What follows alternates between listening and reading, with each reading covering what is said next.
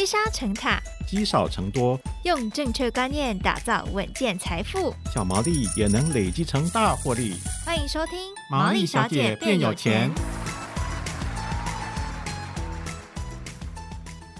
Hello，大家好，欢迎收听《毛利小姐变有钱》，我是佩服，我是笑鱼。好，这个其实，在买房子的过程当中呢，相信有人有换屋的需求。嗯、那这间老屋呢，有些人就是想要把它可能做包租代管，或者是想要租出去给别人。对、嗯，那这个部分其实是蛮大的一个学问哦。对，其实因为其实如果是身为房东的话，你当然会希望你可以找到更好的住客嘛。嗯，那住客当然会想要选择品质好、住起来舒服的房子。对，哎，这种。装潢就很重要，没错。对，我觉得今天这一集的来宾呢，就是在专门做这个，总要把一个呃，可能看起来比较老旧的房子，再翻新成一个干净清新的北欧风住宅。这件事情啊，这个包租代管是最近很流行的一个话题啊。让我们来欢迎今天的这个来宾哦，一起来跟我们聊聊包租代管这件事情。欢迎一方生活共生宅的创办人 Ruby，Ruby 好，嗨，大家好，我是 Ruby。好，Ruby 也是七年级生哎，嗯，是啊，也在前半段。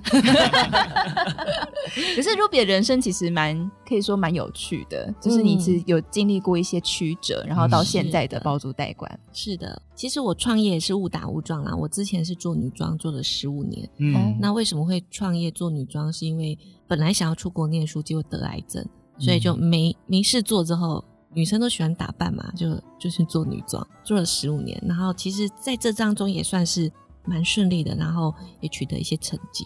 但是在疫情的时候，我们刚好女装是，我都说我们是海啸第二排，嗯、因为大家都不出门嘛，所以那时候我们女装都在卖什么？都卖什么餐具，还有卖什么睡衣，卖什么居家用品。但是呢，因为成本还是非常高，固定费用还是很高，所以那时候觉得哦，压力非常大。然后在家里就一直想说，哎，我就问同事说，哎，你们都在做什么？他说我都在整理家里，我在整修。所以我去那个特例屋的时候，发现全部都是排队，在疫情的时候，哦、但是在百货公司全部空无一人。嗯，对，所以我发现说，哦，原来住宅这件事情好像是一门好生意。是对，所以我就开始研究这个东西。那我就发现说，这个市场有一个缺口，在房东端，他们会觉得说，啊，我们用那么漂亮，然后到最后还不是不爱惜，用的乱七八糟。那另外一个就说，啊，对呀，我就跟你讲，我们就什么都不要付，最简单、最轻松、最没有责任，然后呢，反正就租便宜一点，总是会找到适合的人。对，对，他们的想法是这样子。那很多那种北漂的年轻人，他会觉得说，我真的想要在台北找一个像样的房子。真的很难找，但是呢，我如果要找一个空屋，像我以前就是这样，我自己都找空屋，就是买家具什么的，嗯、所以我觉得这中间就会有一个空缺。对、嗯，那我就想说，哎、欸，我之前做女装，然后对于那种美感啊、设计啊，就是已经累积了十几年，我能不能把这个东西运用在这个上面？嗯，所以就开始我自己掏钱去帮屋主装潢，给租客住，嗯、然后发现，哎、欸。很多屋主都很需要这样子的服务，然后慢慢延伸到现在。嗯，听起来其实包租代管这个这个行业，其实在这几年还蛮好。因为刚刚 Ruby 有讲到北漂族，那身为北漂族的代表呢，我其实真的心有戚戚，就是要找到一间啊、呃，不要说漂亮或怎样，就是说格局方正。或者是说不要隔来隔去的隔间的这种房子，其实真的是蛮困难的。那当然，在这个过程当中，包租代管这个产业就慢慢兴盛起来。嗯，我也想要请 Ruby 稍微跟我们分享一下这个包租代管详细的内容，到底是帮房东或者帮屋主做了哪些事情？主持人讲到说，他很多就是以前的房子很多做隔套，对不对？对，三十平里面有六个套房，嗯，然后走进去只有一个走道。就是，然后两边都是套房，然后那个套房的那个管线可能还做不好，所以常常会有一些臭臭的味道从厕所跑出来。嗯、这是以前比较早期的这种隔套出租的概念。那我做的呢，包租代管，我是做共生宅。那为什么会有这个共生宅？为什么在这几年那么的盛行？是因为大家。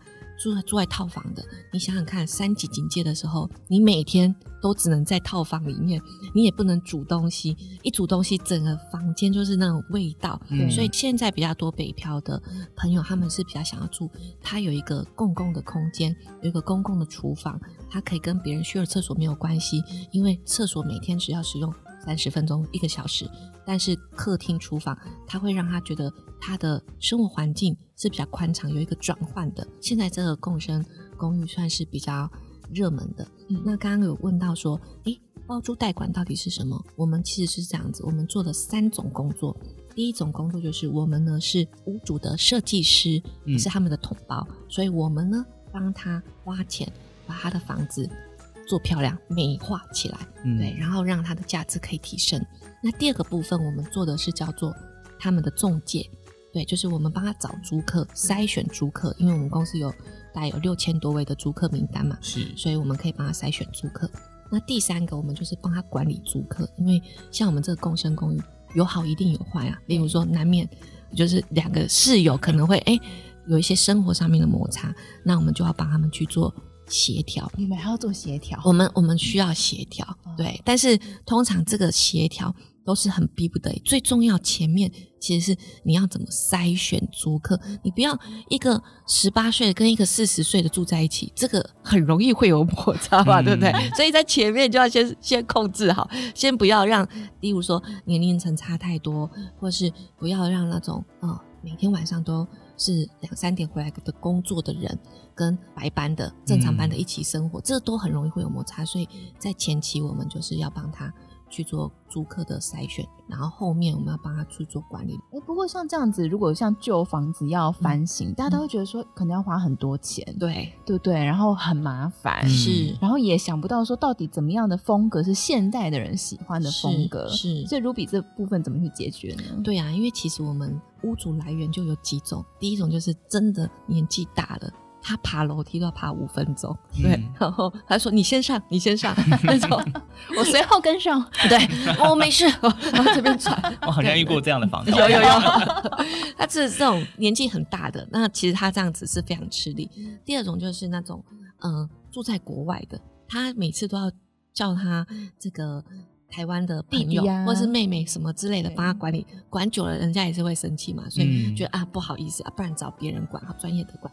第三种就是那种，嗯，刚买房子，然后买完房子之后，突然人生归零了，你知道，存款也归零，嗯、然后想要出租，真的手上没钱了，他没钱出租，他没钱装修了，他也没钱装冷气了，他就这样子要要出租，所以他就会找委托我们，然后去帮他做整理。当然呢，我们要说出租房的整理跟装修，跟自住房的整理跟装修是。截然不同的，嗯，完完全全不同的。对，例如说，在出租房的装修，你冷气会买大金的吗？不需要买大金的，会，会冷就好了，会冷就好了。而且有些时候，因为像大金冷气，它可能机子本身很稳定之外，还有一个品牌的溢价，对，这样嘛。那我们出租房，我们就买平价的，但是它也是一级能效的，也是冷暖的，也是变频的。那这样子就好了，就我们不需要去用这个。呃，品牌的溢价去，对对对，去放在这个出租房。对，那第二个部分就是说，像自己家里嘛，像我自己从台北，嗯，十五年前从屏东来台北北漂的时候，我跟我先生也是两个皮箱就来了。那这次搬家呢，搬了四车，东西会无性生子，对，一直越变越多。所以自己家住家的时候，我们就要规划更多的呃收纳空间。或是什么系统柜啊，这些都是在自己住家的时候会需要用到的。但是北漂族、租屋族，他们不需要这样，他们需要的是嗯足够多的衣橱啊或收纳空间就好了。但是他不会有更多，例如说我们家可能还有什么娃娃车啊什么这些东西，他们都不会有。所以在收纳上面也是相对轻松很多。嗯，那例如说自己住的，像我自己就会需要有一个浴缸，对，然后就可以自己泡。那你跟人家分租，你跟人家一起合租，你会希望有浴缸吗？完全不需要，你想要他赶快洗好澡，嗯、对不对？对，对，所以像这种浴缸的事情，你就不会在出租方面。那总而言之呢，说自己住的要非常的了解自己的需求是怎么样子。但是出租房呢，其实我们所谓的重点就是干净、整洁，然后采光、通风、舒服，这样就好了，不需要做到很完美。就像你去。旅馆你也不会需要有一个很大的衣柜，嗯、所以他们大部分大概是这样子。出租房跟自住房其实需求都不同，因为你出租房搞不好房客也会换嘛，那这时候这需求搞不好对我有用，对小雨就没有用了。没错，对，所以刚刚这是讲到美化跟帮忙去做包呃宠包设计的部分。嗯、那我也想问一下 Ruby，就是其实在呃刚刚有提到中介帮忙选这个房客这件事情上面。有没有什么经验可以跟我们分享？因为其实我对于这个北漂族来讲，我也很怕，因为我自己是一个比较避暑的人，所以我时候有 蛮害怕说遇到一些房客，他比较跟我的作息不同啊，或者是他有一些不好的习惯等等，这些你们会怎么样去做一个总结跟筛选？哦，我们我们不会在五九一，对，我们大部分都会在社团，就是 Facebook 的社团。嗯、那为什么会在 Facebook 社团招租？因为呢，他询问我的时候，我就可以偷看一下他的。Profile 偷看一下，嗯，诈骗通常朋友非常少，嗯、所以我们在这一层当中，我们就可以把很多的呃筛选掉，或是他分享的什么东西，某种程度上跟他的人格特质有很大的关联，对，所以这个部分我们会先做第一层的筛选，第二层筛选就是我们呢坚持不能视讯看房，也不、哦、对，不能朋友带看，不能女朋友带看，什么都不行，你就是要本人到场。啊，会有 couple 吗？会有 couple，但是如果 couple 第二个人没来的话，他他需要再来一次。哦、对对对对，总之就是要住的人要出现，要出现，不能住的人跟签约的来看房的人跟签约人是不一样的人，一定要是同一个人，跟住进去的是同一个人，这样子是重点。嗯、那因为很多人都，例如说，他会说，哦，我没关系啊，我呢可以马上决定。我说哦，不是你没关系，是我有关系，因为我想要知道，我我除了对你之外，我还有其他的室友要要保护嘛，我需要帮他们其他的。一下。对对对。那第三个就是，哎，这个我想要跟大家宣导一下，很多女生，尤其是呃好学校的女生的学生呃的妈妈，她们呢最喜欢问说，这个会限女生，哦、对不对？对不对？很多女生都会有这个想法。但是呢，经过我们大数据研究，男女混住会是满意度最高的哦。为什么？很奇怪，对不对？对啊，为？因为呢，第一，其实蛮多男生是非常爱干净的，嗯、男生大部分是蛮爱干净，还有女生跟男生混住的过程当中。会管理，会管理自己，对对对，因为所以其实某种程度来讲，有经过筛选，搞不好大家的习性比较一样。那加上刚刚 Ruby 有讲到男女混住有一些好处嘛？对，因为很多其实真的，我觉得男生的室友蛮好的，他们真的蛮愿意去协助大家。例如说、嗯、啊，我们有些时候可能一起买垃圾、买垃圾袋啊，买卫生纸啊，然后就会寄到管理员那边，男生就会很顺手把它。拿上来，嗯，对对，所以我觉得这个部分是，嗯、呃，我自己觉得男女混住下来，一直以来他的续住率哈、啊，或是满意度啊，都会是比较好的。嗯，哎、欸，那如果像是房客来就是实际看房的时候，嗯、已经先通过第一关面试了嘛？对不起？我们刚刚扯太远，对对对，我们看讲第二关没问题。第一第一关是先看他 profile，好，第二就是来实际看房嘛。对，那实际看房的时候，房客有没有哪一些行为，你他做的时候？